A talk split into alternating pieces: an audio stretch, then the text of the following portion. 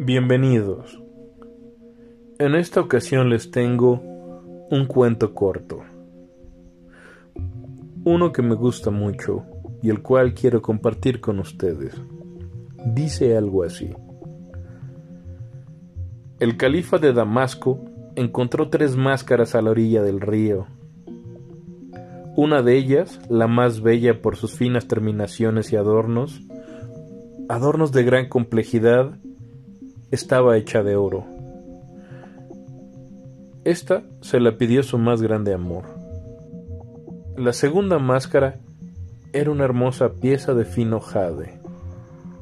Tenía una expresión de sobriedad y templanza que eran enmarcadas por ese radiante y misterioso color. Esta se la pidió su mejor amigo. La tercera y última máscara era una de barro negro, sin expresión alguna, sin boca ni ornamentos. Únicamente dejaba ver los ojos de quien la portara.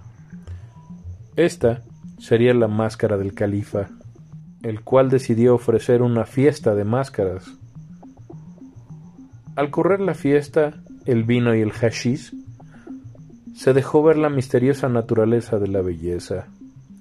Cuando hubo de transcurrir el tiempo suficiente, las máscaras más hermosas encontraron su par y desaparecieron en los amplios jardines de la casa.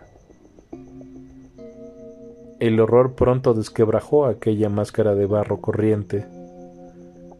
Dejó ver la mutable esencia de la peligrosa belleza, la cual habría de encontrar al oro con el jade.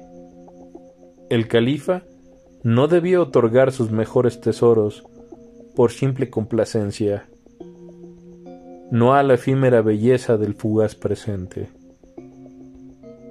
De H. Godspeed La fábula de las tres máscaras.